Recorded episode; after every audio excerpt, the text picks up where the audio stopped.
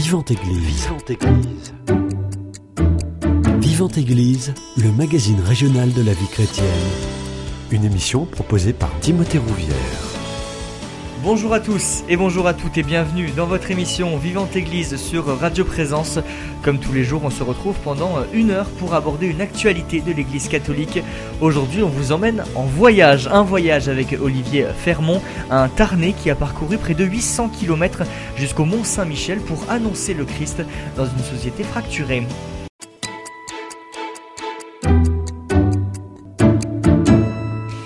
J'ai le plaisir de le recevoir. Bonjour Olivier Fermont. Bonjour Timothée, bonjour à chaque auditeur. Merci beaucoup déjà d'avoir accepté mon invitation. Première question que je me pose et que tous les auditeurs se posent sûrement. Qui êtes-vous Olivier Fermont? Comment on peut vous présenter? Alors aujourd'hui, je suis un père de famille, marié à Nadège. Je suis catholique euh, de naissance dans une famille de tradition catholique. Mon épouse est protestante évangélique, ce qui donne une petite couleur à notre famille. Nous avons quatre enfants Nathanaël qui a 15 ans, Myriam qui a 13 ans, Elouane qui a 9 ans et Anaël qui a 5 ans. Vous êtes euh, actuellement installé dans le Tarn, mais votre vie n'a pas toujours été euh, dans notre région. Non, alors moi je suis né en Basse-Normandie, j'ai grandi euh, en Bretagne avec un père qui, était marin, douanier, donc toujours habitant au bord de la mer. Voilà, et puis donc comme je vous l'ai dit, j'ai grandi dans une famille catholique de, tradition dans le sens que mes parents allaient à la messe tous les dimanches et m'avait inscrit euh, au caté. Donc euh, voilà, dans, mon jeune âge, j'ai pu découvrir petit à petit la vie de, Jésus. Mais c'est vrai qu'il y a un événement qui a été très marquant dans ma vie, puisque euh, mon père me disait tous les soirs, Olivier, surtout, n'oublie pas de faire ta prière. Ça ne veut pas dire qu'il la faisait forcément avec moi. Tous les soirs. Mais en tout cas, tous les soirs, au moment du, vous savez, le petit bisou qu'on reçoit du papa et de la maman le soir, c'est important dans notre lit, là, voilà. Donc c'est un moment très important. Et, je, et je, le mesure aujourd'hui avec mes enfants. et là, oublie pas ta prière. Et donc, bah, dans mon cœur, je priais le Notre Père, tout simplement. Et puis, euh, euh, j'étais en, sixième dans un collège qui était tenu par des religieux, par les frères de Pleurmel, un collège normal, voilà, classique. Et puis, euh, les frères me proposent de vivre un, week-end dans une pension, donc on appelait ça une récollection, donc une petite retraite spirituelle. Donc j'accepte, donc je, je, pars avec les religieux, on est plusieurs jeunes à partir comme ça, et on vit un week-end à Derval, c'est entre Nantes et Rennes. Euh, dans ce qu'on appelait un petit juvénat. Euh, on pourrait comparer à un petit séminaire version euh, collège, quoi. Et puis là, je rencontre des jeunes hyper heureux, ils jouent au foot, ils prient tous les jours, c'est sympa et tout, très bien. Bon, j'ai bien aimé mon week-end, je rentre à la maison, et puis le soir, comme tous les soirs, mon papa, n'oublie pas de faire ta prière. Je fais mon Notre Père, et là, il se passe quelque chose qui était vraiment inattendu pour moi, c'est-à-dire que je reçois comme une grande chaleur dans mon cœur, quelque chose qui est tout brûlant, une espèce de fleuve d'amour qui me tombe dessus. Je découvrirai plus tard qu'on appelle ça une onction, une onction d'amour du Seigneur. Et j'entends la parole de Jésus euh, comme si qu'il était vraiment là, présent, comme si je le voyais, il était vraiment présent dans ma chambre, qui me dit Il n'y a pas de plus grand amour que de donner sa vie pour ceux qu'on aime. Viens et suis-moi. Et je découvrirai que plus tard que ces deux paroles-là, en fait, sont carrément des paroles de l'Évangile, en fait. Hmm. Et euh, un tel amour dans mon cœur que qu'est-ce que je fais? Ben, Je me tourne vers mes parents et je leur dis ben, je veux partir de la maison pour suivre Jésus. Alors j'avais 11 ans et demi, 12 ans, vous voyez, c'est ah ouais. un peu jeune quand même. Oui.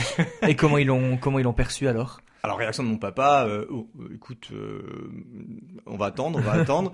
Il est allé voir les, les religieux, le frère Yannick, il en a parlé avec lui.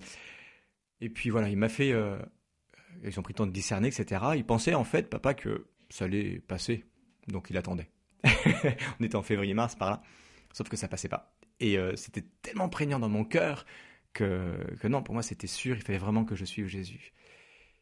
Et mon père a fini par faire cette réponse qui est quand même incroyable. Il m'a dit, Olivier, si Jésus te veut heureux là-bas, sous-entendu euh, au petit Juvénat, mhm. c'est pas moi qui vais t'empêcher d'être heureux. Et il m'a laissé partir. Gros pincement au cœur pour lui, pour maman, pour moi aussi, parce que euh, bah, quitter le cocon familial, c'était quelque chose. À l'époque, j'avais une petite copine. Il fallait que je renonce à la petite copine. Je faisais de la batterie, j'allais sauter une classe. Il fallait que je mhm. renonce à la percussion. J'allais rentrer au conservatoire de musique de Nantes. Il fallait que j'y renonce. Enfin, il y avait beaucoup de renoncements. Renoncement à mon petit frère, avec qui je m'entends tellement bien, avec qui je jouais et tout. Et à ma grande sœur. Enfin, voilà, beaucoup de renoncements, mais en même temps, ah, un appel tellement fort. Je savais que Jésus me voulait là-bas pour mon plus grand bonheur. Donc, yes, j'y vais. Mhm. Vous y allez, qu'est-ce qui se passe? Eh bien, une première année. Mhm. Et puis à la fin de l'année, les religieux me demandent, euh, Olivier, euh, voilà, est-ce que, est que ça va? Est-ce que tu es heureux? Est-ce que tu souhaites continuer? Toujours dans une très très grande liberté. Ce que j'ai toujours trouvé d'ailleurs très très beau. Euh, pas du tout d'emprise sur moi. Toujours, voilà, tu es complètement libre en fait. Et moi j'étais tellement heureux que bah, je resigne. Et j'ai resigné, j'ai resigné. En fait, j'ai passé huit ans de vie communautaire avec les, frères de Ploermel. Donc à Derval d'abord, comme j'ai dit, puis ensuite à Ploermel, c'est la maison mère. Hmm. Et après, c'est huit ans. Alors, c'est vrai que le collège, on était vraiment entre mecs euh, qui étaient vraiment là. On priait tous les jours, à la messe tous les deux jours. Euh, voilà. Donc, c'était vraiment la vie communautaire version euh, avec les frères.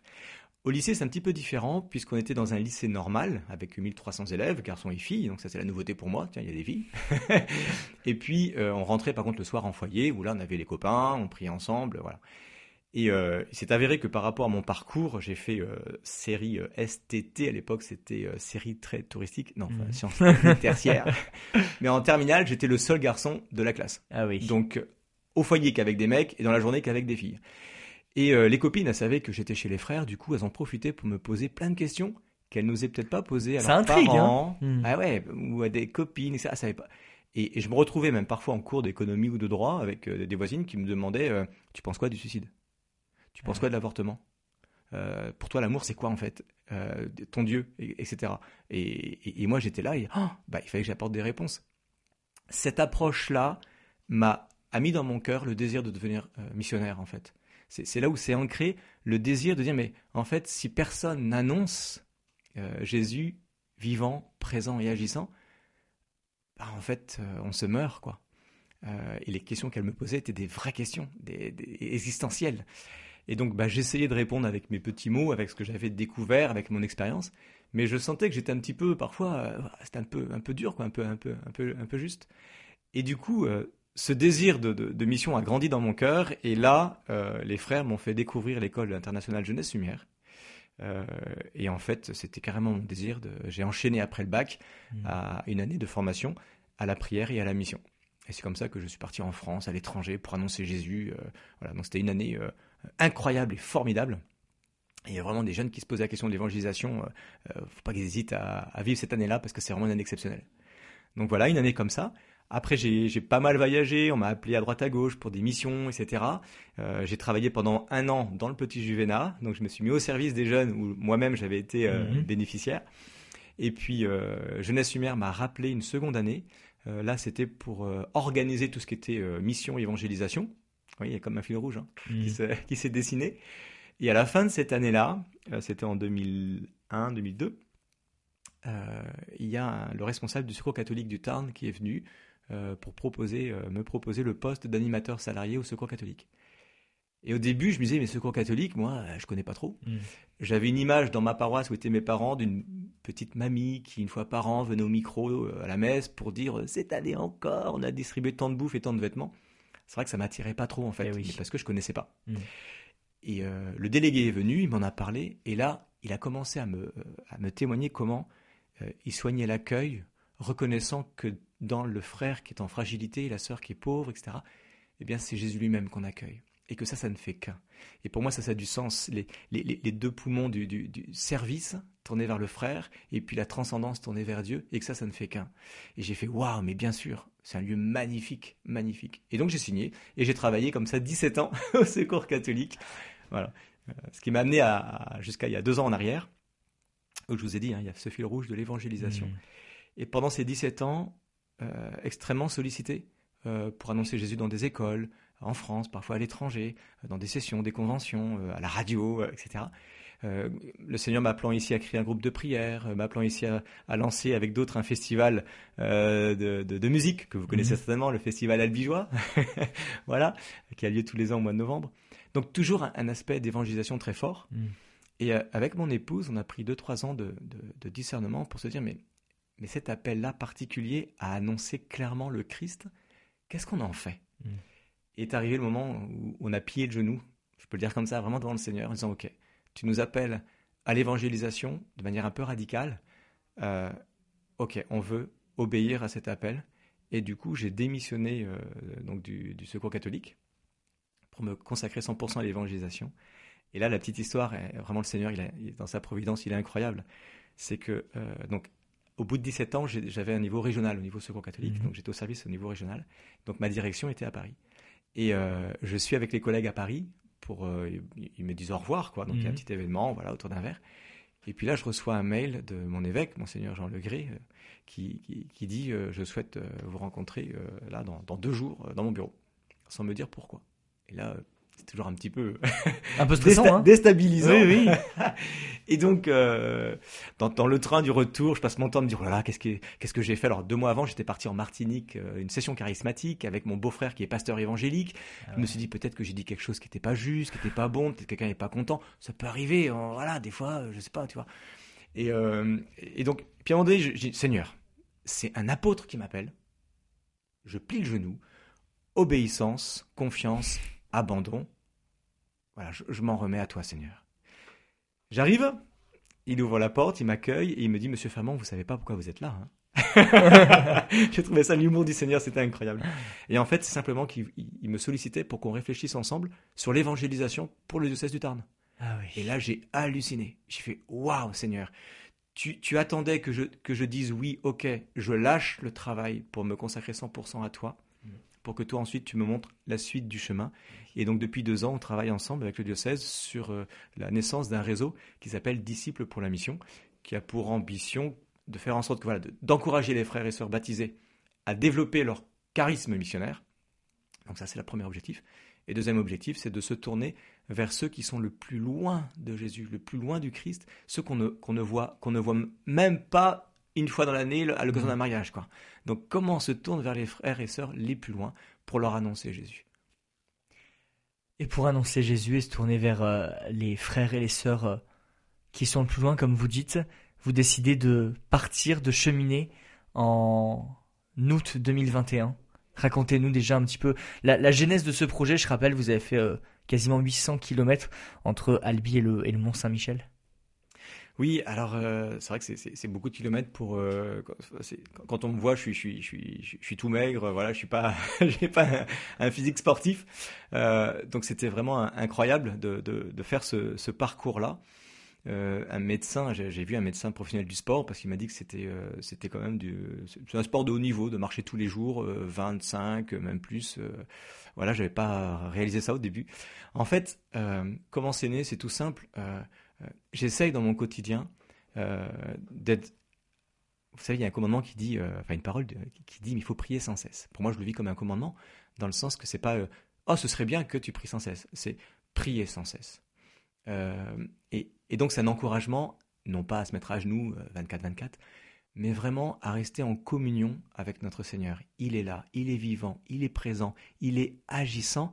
Ok, j'ai la foi, donc je crois. Donc, bah, Seigneur, fais ce que tu veux avec moi.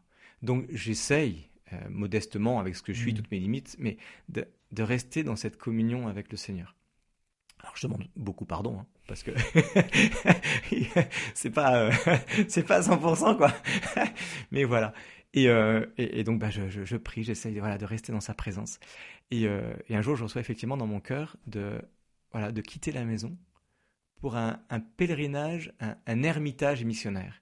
Euh, une marche dans le, dans le silence, dans le cœur à cœur avec le Seigneur, et puis annonçant Jésus aux personnes rencontrées Mmh. quand il permet que ça se fasse. C'est-à-dire que c'est pas du prosélytisme, c'est pas dès qu'il y a quelqu'un. C'est pas forcé. Je te, je te tombe dessus. Non, Mm. pas du tout. C'est on, on laisse venir. Voilà. Et, euh, et donc c'était un peu à peu près un an avant le départ. Quand j'ai reçu ça, j'ai fait waouh, euh, partir au Mont Saint-Michel. euh, Et pourquoi justement le Mont Saint-Michel alors? Bah, ça m'a été donné comme ça, Mhm. et avec euh, cette notion de prier vraiment pour la France et pour la délivrance de la France. De quoi, comment, pourquoi, finalement, j'en sais rien. Et euh, bien sûr que la France, fille aînée d'Église, on voit tous les combats qui sont menés, tous les sujets qui sont d'actualité, tout, voilà, la, la, la, foi chrétienne qui est vraiment mise à mal, les chrétiens qui sont mis, mis à mal, parfois même assassinés dans leur Église, hein, euh, le père Hamel. Euh, donc oui, il y a quelque chose de dur qui monte, qui monte, qui monte, mais, mais c'est au-delà de ce que je peux penser. De, de... Il y a un enjeu spirituel qui est là, mais que je, je, je, je ne mesure pas, évidemment. Mm. Moi, ma seule euh, ambition, entre guillemets, c'est d'essayer d'obéir à, à, ce que le Seigneur me demande. Et du coup, bah, ok, Seigneur, tu me demandes ça. Bon, je reçois ça dans mon cœur. Alors c'est pas parce que je reçois ça dans mon cœur que ça y est, c'est la vérité, il faut que j'y aille. Donc moi j'aime bien à chaque fois vérifier, prendre le temps de discerner, et donc j'en parle à des amis proches, à mon épouse bien sûr, en famille et tout et tout. Et tout, les, tout ce qui m'est renvoyé, c'est mais bien sûr il faut que tu y ailles, mais bien sûr c'est ta mission, mais bien sûr c'est ça. Euh, vous savez, quand j'ai quitté euh, le secours catholique et que je ne savais pas encore ce que j'allais faire, euh, un ami, je lui partage ça, ben voilà, on a pris la décision d'arrêter le travail, et il me dit, mais qu'est-ce que tu vas faire hmm. concrètement? Et là est montée dans mon cœur cette parole toute simple, je vais prier pour les gens. Et en, le disant, je me suis senti ridicule. Je me suis dit, mais attends, tu n'arrêtes pas ton travail qui fait vivre ta famille pour juste prier pour les gens. Et lui, du tac au tac, il me répond, ça c'est vraiment ton appel. et, et, là, il y avait comme une paix dans mon cœur. Et ça, c'est un signe qu'est-ce que disent les frères et sœurs autour? Et est-ce que ça te donne de la joie et de la paix? Donc par rapport au Holy en fait, ben voilà, les éléments étaient là pour dire ok, bon, bah il faut que j'y aille. Donc t'arrêtes de te poser la question, maintenant tu te prépares. Olivier Fermont, je vous propose qu'on fasse une première pause musicale, le temps que les auditeurs puissent un petit peu euh, analyser tout votre parcours euh, de vie et ce beau témoignage de foi que vous venez de nous faire. Et on revient dans quelques instants pour euh, en savoir un peu plus sur votre voyage qui vous a emmené au Mont Saint-Michel. Que l'éternel te bénisse et te garde. Que l'éternel fasse luire sa face sur toi. Qu'il t'accorde sa grâce, t'environne de sa paix. Que l'éternel te bénisse et te garde.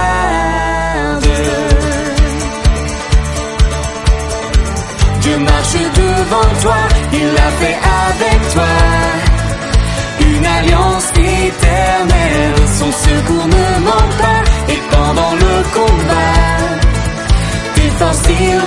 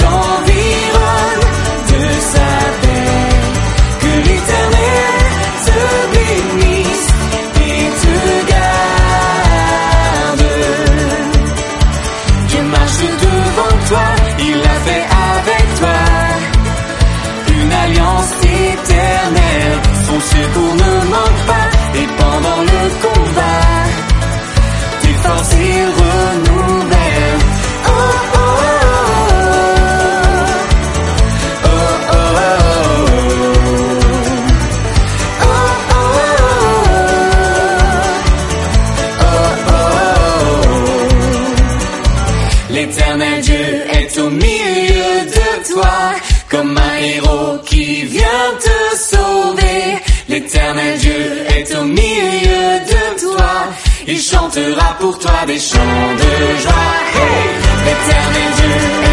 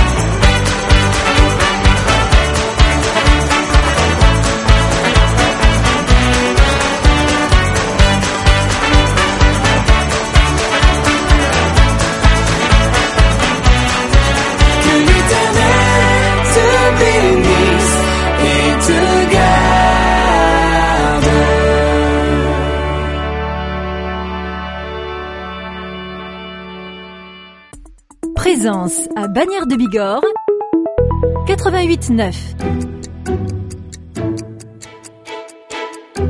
Vivante Église, Timothée Rouvière. De retour dans votre émission Vivante Église sur Radio Présence, je suis toujours avec Olivier Fermont qui a fait un pèlerinage de plus de 800 km jusqu'au Mont Saint-Michel pour annoncer le Christ.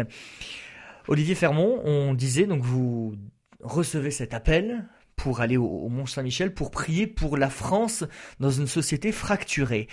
À ce moment-là, quelle lecture vous faites euh, de, ces mots? Euh, Moi, je la prends très simplement euh, en me disant, ben, petit serviteur que je suis, je me mets au service du Seigneur. Si lui, il me demande cela, c'est qu'il a ses plans.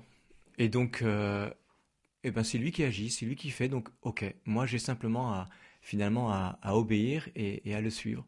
Voilà. Et donc, j'accepte de dire oui. Euh, je me prépare pendant un an avec euh, dans le cœur vraiment de prier particulièrement bien sûr euh, l'archange Saint-Michel. Euh, je vous cache pas que j'avais la frousse hein, parce que mm. partir tout seul avec donc le, la tente donc bivouac quoi, hein, sans savoir où est-ce que je vais crécher, où est-ce que je vais me poser, est-ce que j'aurai de la nourriture, est-ce que faire les petites courses, est-ce que y aura de l'eau, les questions très pratico-pratiques de le quotidien, hein, tout de simplement. santé, de mm. et, et, enfin c'est pas mon truc quoi. je me dis mais Seigneur, waouh, c'est un peu, c'est un peu fou cette affaire. Et, euh, et, et, du coup voilà, disant maintenant, on s'organise, on se prépare comme il faut, et puis euh, toute ma vie est remplie de, de, de, petites étoiles, de petites lumières, euh, signe de sa providence, de sa, de sa présence. Et donc Olivier, pourquoi tu t'inquiètes? Pourquoi tu t'inquiètes? En fait, c'est lui qui gère. Ok, moi je m'abandonne, j'accepte Seigneur de me mettre entre tes mains. Si tu m'as appelé, c'est que tu dois prévoir. Donc mm. tu prévois. Moi, je fais le pas. Et je ferai un pas après l'autre. Et puis de pas après pas, on fera des kilomètres et ça fera des journées et ça fera les près de 800 kilomètres. Euh, c'était vraiment un, pour moi, c'était vraiment un acte de foi. Et, euh, je, me rappelle très bien de cette journée de départ, le, 15 août. Donc 15 euh, août 2021. nous sommes au sanctuaire Notre-Dame de la Drèche c'est le père Hilario qui célèbre la messe à l'occasion du 15 août, bien sûr. Puis à l'issue de la messe, donc dehors, avec ma petite charrette de randonnée, parce que je, physiquement, je peux pas porter de sac, je suis, je suis pas assez fort, je suis pas j'ai un problème de dos. Du coup, j'ai une charrette pour tirer le matériel, quoi. Et un peu, c'est la mule, quoi. je suis l'âne de service et je tire le chariot. Et euh, donc on est dehors, il bénit le chariot, il, il, me bénit, puis il y a une prière vraiment d'église une bénédiction particulière pour ceux qui partent en mission. Et donc, il, il voilà, il me bénit au nom de l'Église et il m'envoie en mission.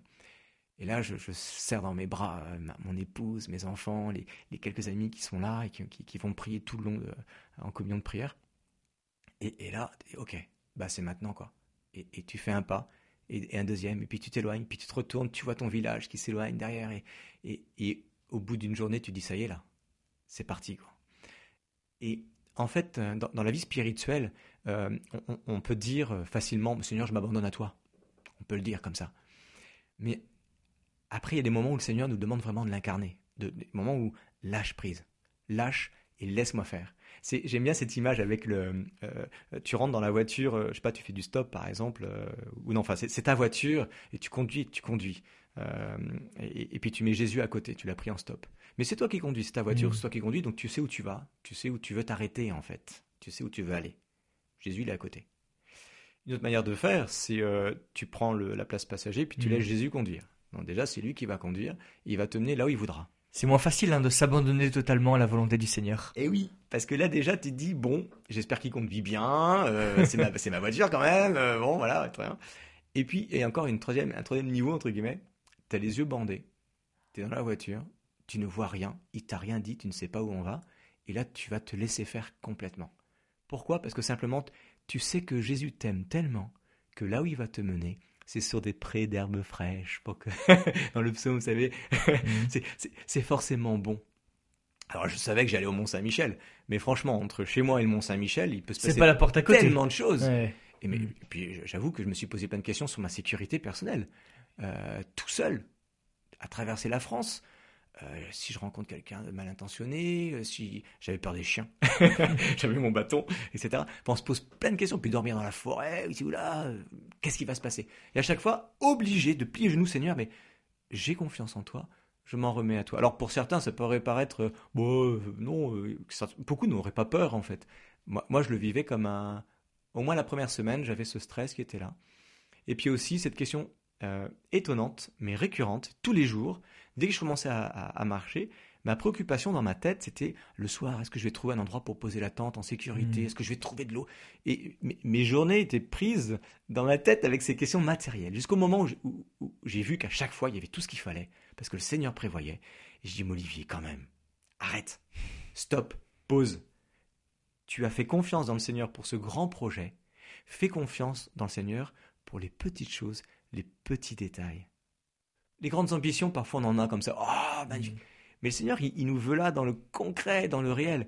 Et en fait, j'ai plein de petites histoires qui montrent que, mais c'est lui qui a conduit, quoi. C'est lui qui a mené de A à Z et je n'avais pas à m'inquiéter. C'est mm. incroyable. Vous partez le 15 août 2021.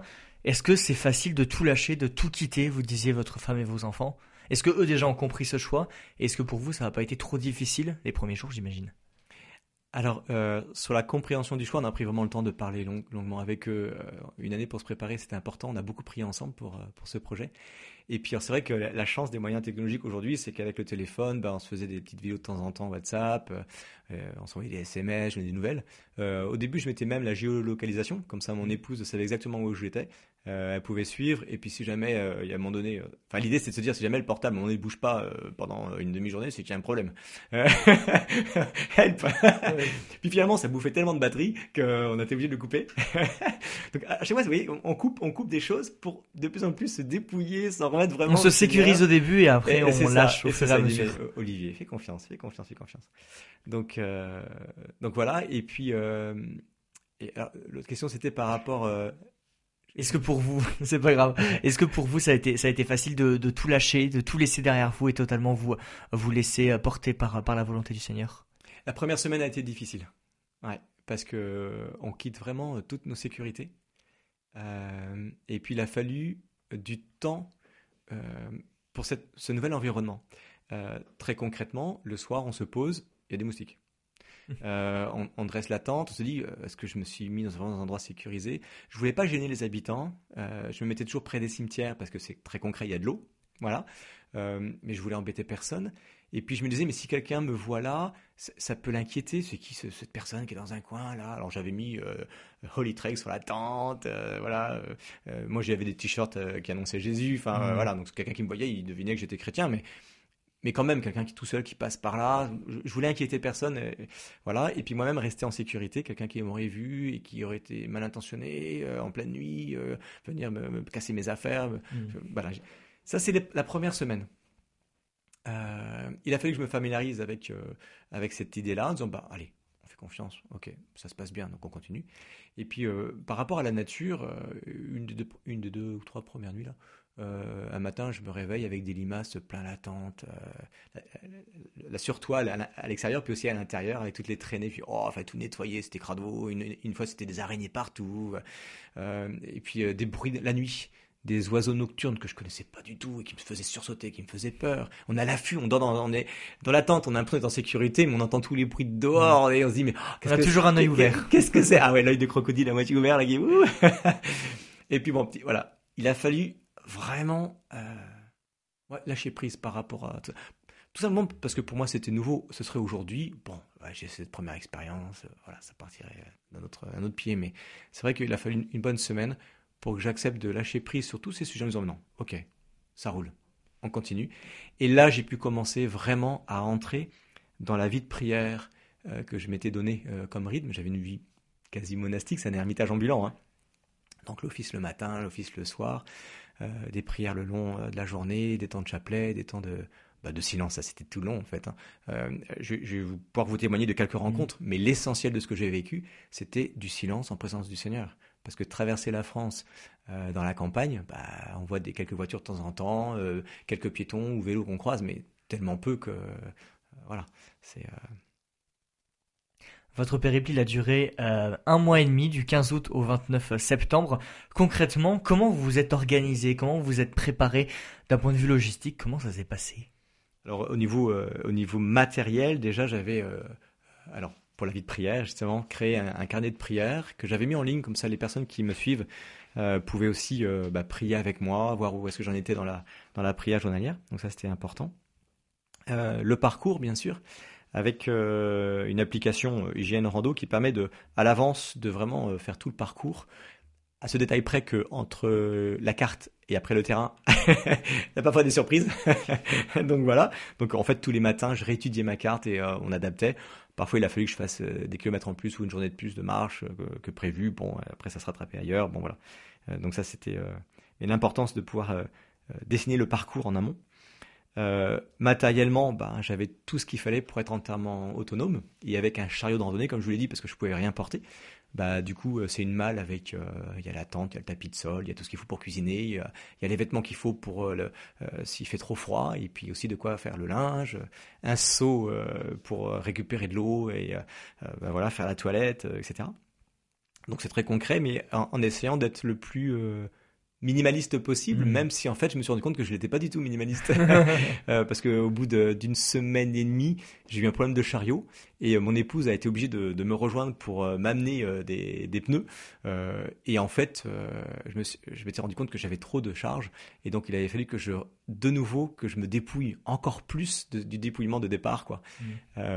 et alors ça, c'est aussi encore un nouveau renoncement parce que tu dis ah ce truc là euh, oui mais par exemple est-ce que vous avez un, exemple un peu concret? Euh, bah j'avais euh, qu'est-ce qu'il y avait par exemple des épingles à nourrice c'est tout bête hein mais des épingles à nourrice pour accrocher le, les vêtements sur le sur le sac pour que ça sèche mhm. pendant la journée bah j'en avais trop donc hop la moitié putain, ça dégage.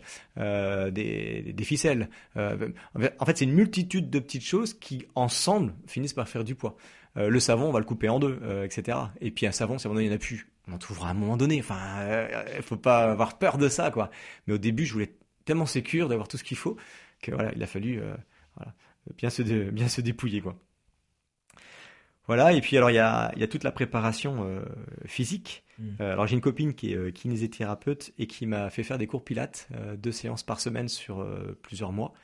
Euh, pour vraiment faire travailler euh, tous les muscles et les, voilà, les rendre bien solides, et notamment au niveau du dos, comme je dis, le problème de dos, voilà, pour mmh. renforcer, pour travailler la position aussi de marche euh, par rapport au chariot qu'il faut tirer.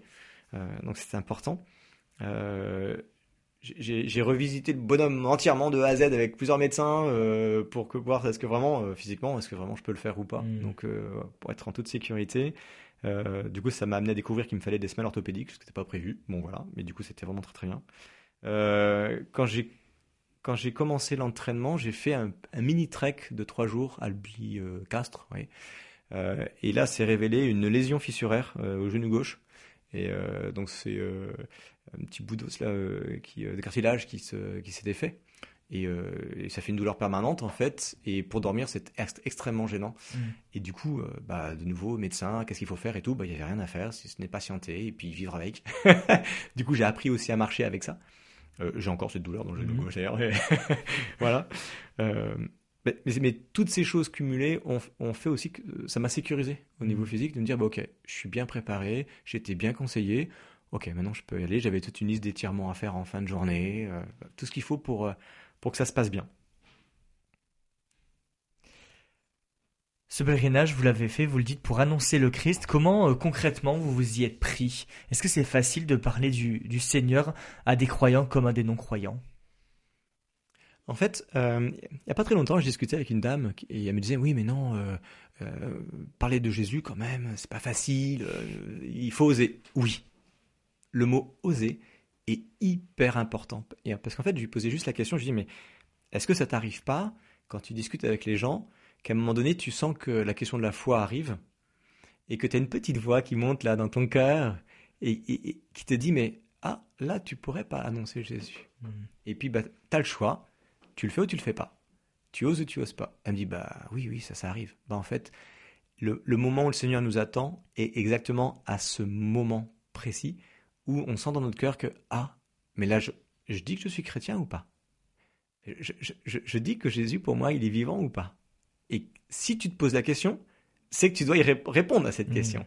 Soit tu, tu, te débines, ou je me débine, tu vois. Oh non, j'ai pas envie, c'est pas le moment, je suis fatigué, euh, j'ai pas le courage, je le sens pas, machin, machin. Soit, ok Seigneur, là je sens que tu poses la question, je te fais confiance. Ok. Et j'ose mettre des mots. Bah, en fait, euh, avec Holy Trek, c'est exactement la même chose. Il y a, parfois, je rencontrais des personnes, puis il n'y avait pas de moment favorable pour parler de Jésus. Moi, je, moi je- dans l'évangélisation, c'est pas euh, euh, bam, je t'en mets plein la tête, quoi. Absolument pas. Mm. Les gens euh, voyaient que j'étais chrétien, euh, c'est affiché sur le bonhomme, hein, il y avait le t-shirt, euh, voilà. Mm, ouais. Euh, donc voilà. Il me posait d'abord des questions sur mais vous faites quoi? Du coup, euh, en fait, bah, c'était affiché sur le bonhomme hein, que, que j'étais chrétien. Et puis les gens, quand ils me voyaient, ils voyaient d'abord mon chariot, ils me voyaient marcher, donc ils me posaient des questions sur mais ah, vous êtes qui? Vous faites quoi? Et du coup, bah, j'expliquais. Mais en fait, c'est simple. Annoncer la foi, c'est dire simplement les choses. C'est pas, euh, c'est pas dé- dé- dérouler euh, toute la Bible, c'est pas dérouler tout le catéchisme de l'Église catholique. C'est simplement dire simplement les choses.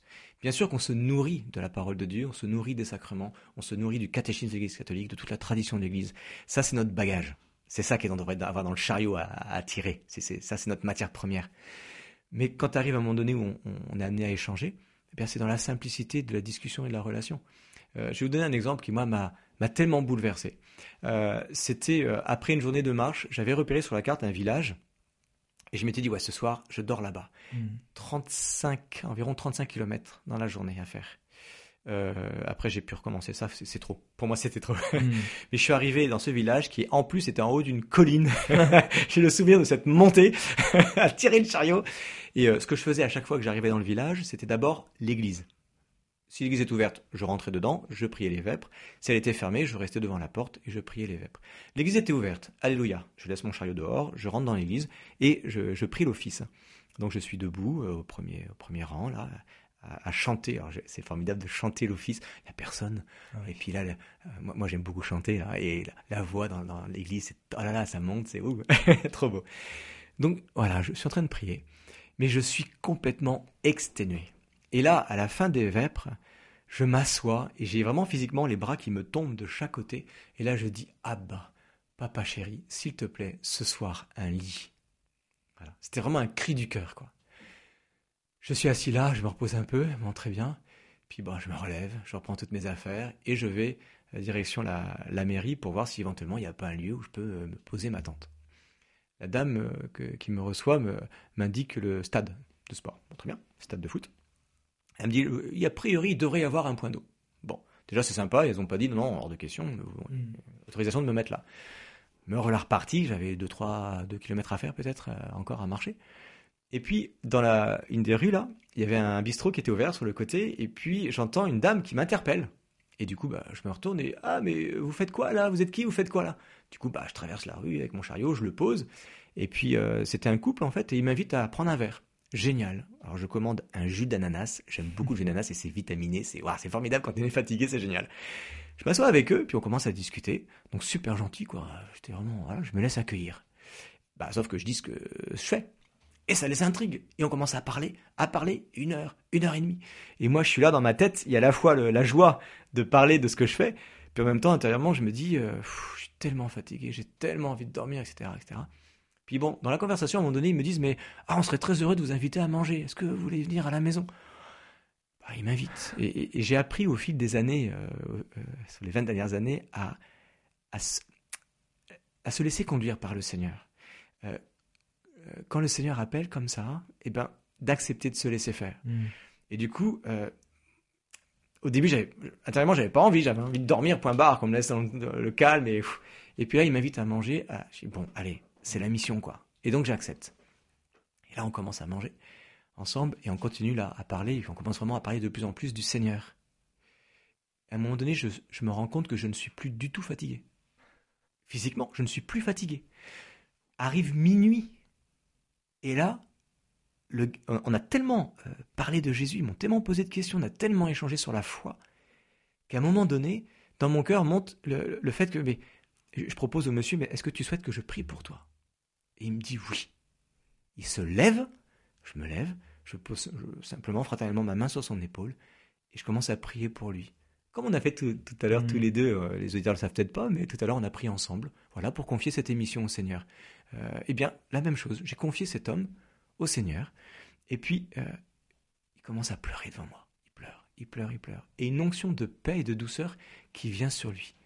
Et je lui pose la question à la fin, je lui dis, mais t'as senti cette douceur? Il m'a dit, oui, j'ai senti la douceur de Dieu sur moi.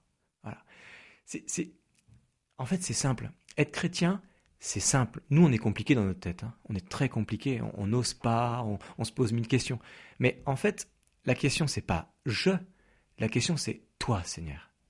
Et c'était le moment favorable pour cet homme, pour que le Seigneur puisse le rencontrer. Voilà. Voilà un exemple de Mm. la providence de Dieu.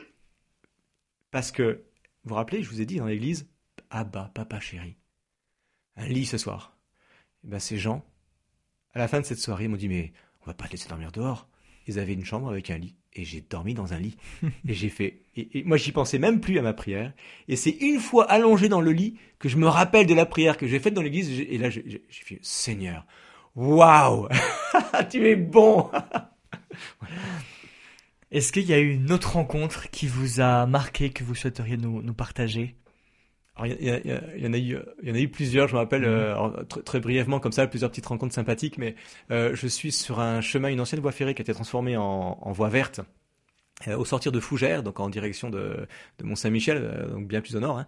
Et, euh, et là, c'est euh, un, un couple qui parle avec un monsieur. Et euh, il me voit avec le chariot, il m'interpelle, donc je commence à parler avec eux. Le monsieur est un philosophe poète et le couple des, des chrétiens convaincus. Et puis euh, donc tous les trois sont, sont des amis et ils parlent souvent de la foi, mais avec euh, un peu des matchs et comme ça. Et, euh, et, et me voilà à discuter avec eux et, et en fait s'enrichissant tous les quatre mutuellement de ce que chacun a découvert. C'était vraiment euh, magnifique. Et euh, à la fin, l'homme poète est, est parti. Il restait plus que le couple dont, dont le monsieur euh, était penché vers euh, l'avant et le côté avec un problème vraiment de dos très très fort. Et, euh, et là encore, ben, on parle vraiment du Seigneur. Ils avaient vraiment la foi, ces gens. C'était vraiment très très beau. Ils, ils m'envoient des messages régulièrement pour prendre des nouvelles. C'est très touchant. Et euh, à un moment donné, le Seigneur met dans mon cœur qu'il fait que je prie pour ce monsieur, pour sa santé. Et du coup, ben, je lui demande, euh, il s'appelle Marcel. Marcel, est-ce que tu veux que je prie pour toi? Ah oui, oui, oui. Et me voilà avec sa femme à prier pour lui. Et les voilà tous les deux avec des larmes aux yeux. Je, note les larmes, ce sont des, des, des signes extérieurs, Mhm. mais les choses intérieures sont bien plus importantes. Mais c'est les manifestations extérieures de ce qui peut se passer à l'intérieur du cœur. Et euh, ben voilà, c'est tout simple comme ça. Et puis quelques jours après, son épouse m'envoie un message, me dit mais Olivier, tu peux pas savoir comment Marcel va mieux. Il n'a pas été guéri au niveau de son dos, voilà, il s'est rien passé, euh, il a toujours ses, douleurs et son problème, mais c'est une paix intérieure qui lui qui fait que son quotidien a changé. Ça c'est vachement important. Euh, un autre exemple, j'arrive dans un, oui c'est en soirée, j'arrive dans un village qui est près d'Angers, donc dans les vignes, magnifique. Et euh, il y a l'orage qui arrive, la pluie qui arrive, et le vent qui se lève. Je vois ces gros nuages, là, je dis, ouh là là là là là là, ma tante, ouh là là, ça va être compliqué, là, là là. Et donc, euh, je commence à sortir un peu mon matériel, je dis, mais mes petites sardines, elles vont pas résister, le vent se lève, ça commence à être sérieux. Et puis, je vois une dame qui, qui, sort des vignes de nulle part.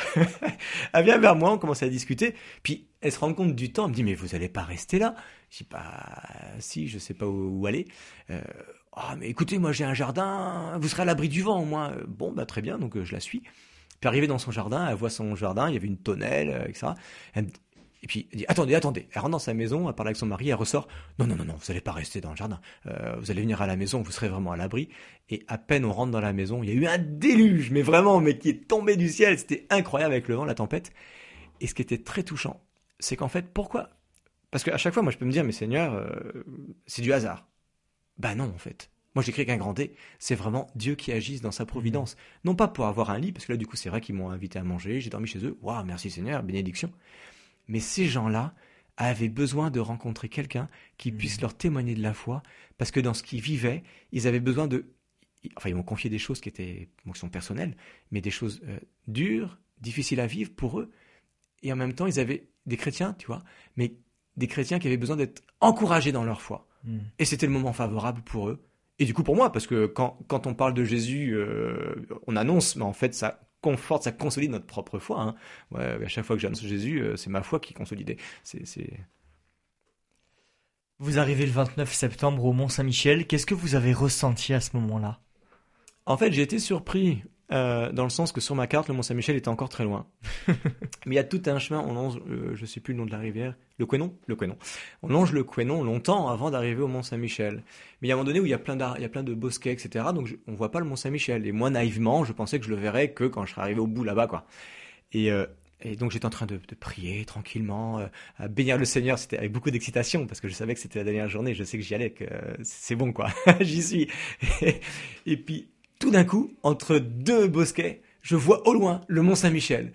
Et ah, c'est waouh. Enfin, t'as marché pendant un mois et demi avec euh, bon il y a eu beaucoup de galères je ne l'ai pas raconté mais j'ai eu pas mal de, de pneus crevés j'ai un chariot qui a cassé il a fallu en acheter un autre enfin c'était des, des, grosses grosses galères et en même temps de l'entraide incroyable à côté de ça mmh. voilà, je pourrais raconter plein de trucs mais j'arrive là et je m'y attends pas parce que je m'attends à que ce soit dans 3-4 heures et paf je, je le vois là d'un coup le, le choc et là une vague d'émotions là je me, je, je me suis arrêté net je me suis presque écroulé mais de larmes de larmes de larmes dans ma tête tout, tout, le voyage que je viens de faire. Tout, il faut dire que toutes les personnes que j'ai rencontrées, à chaque fois, je leur disais, je vous amène au Mont Saint-Michel.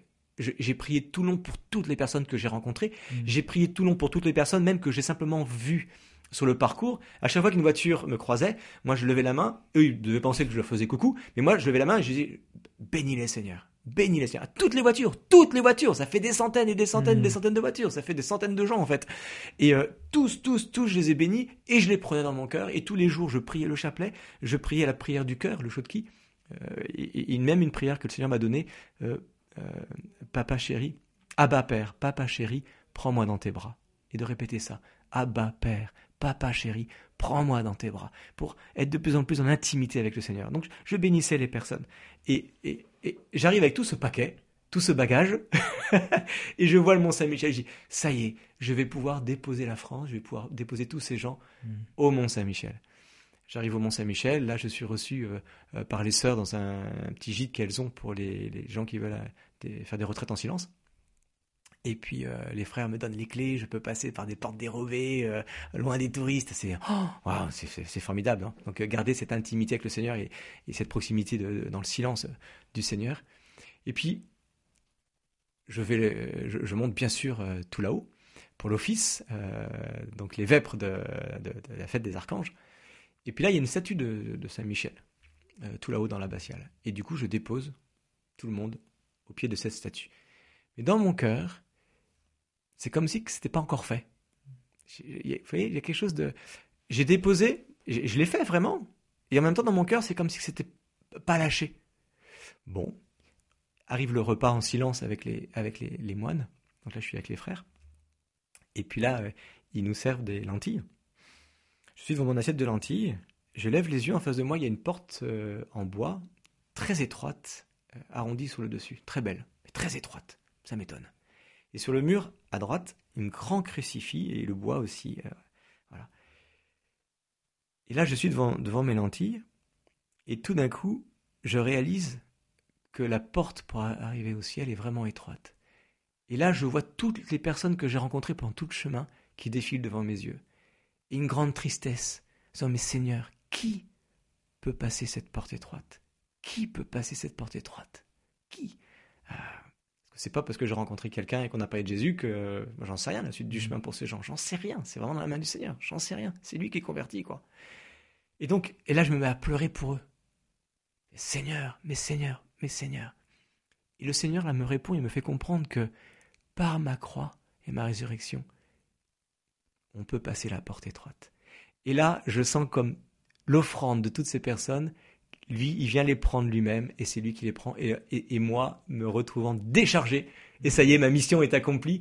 Et j'ai fait waouh, une paix dans mon cœur. Et j'ai fait waouh, c'était devant mes lentilles que le Seigneur est venu prendre tout le paquet. c'était vraiment touchant. Aujourd'hui, euh, est-ce que vous avez d'autres projets similaires à, à celui-ci, au Litrek Et de quoi est fait votre, votre quotidien, toujours dans, dans l'annonce de la résurrection du Christ? Alors aujourd'hui, je travaille avec le diocèse euh, du Tarn euh, pour faire naître un réseau de disciples missionnaires, donc, euh, donc vraiment pour euh, encourager les chrétiens à témoigner de leur foi partout où ils sont, et notamment euh, auprès des personnes les plus loin de l'Église. Voilà. Donc ça, c'est vraiment le, un, des, un des appels que j'ai.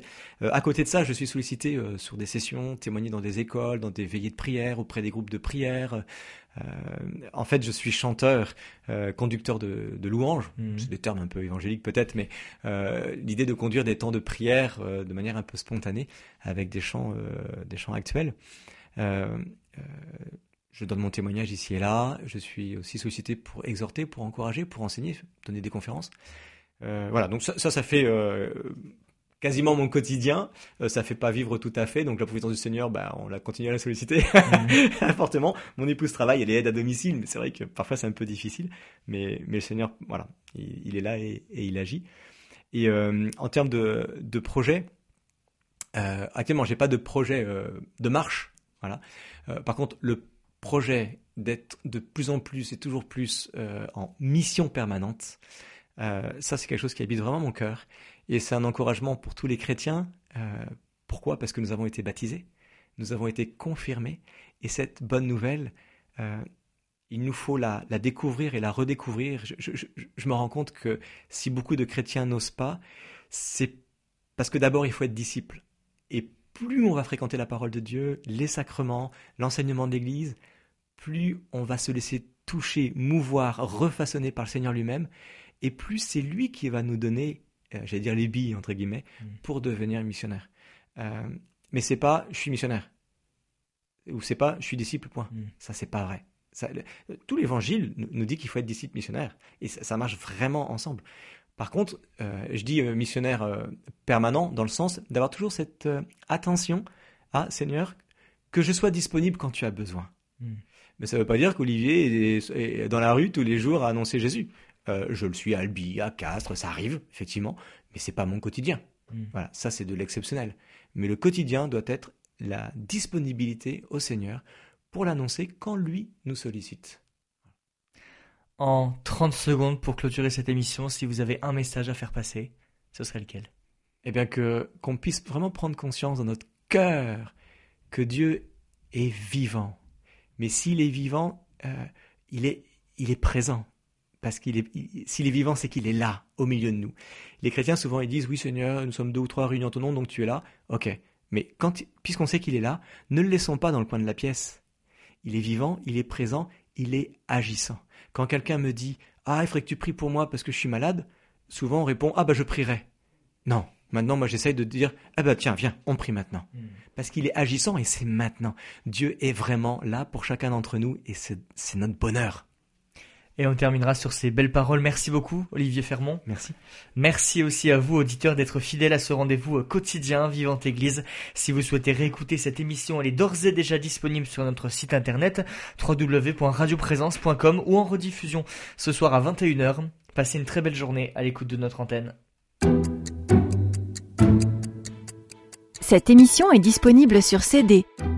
Commandez-la en téléphonant au 05 62 48 63 00 05 62 48 63 00 ou par mail à contact@radioprésence.com.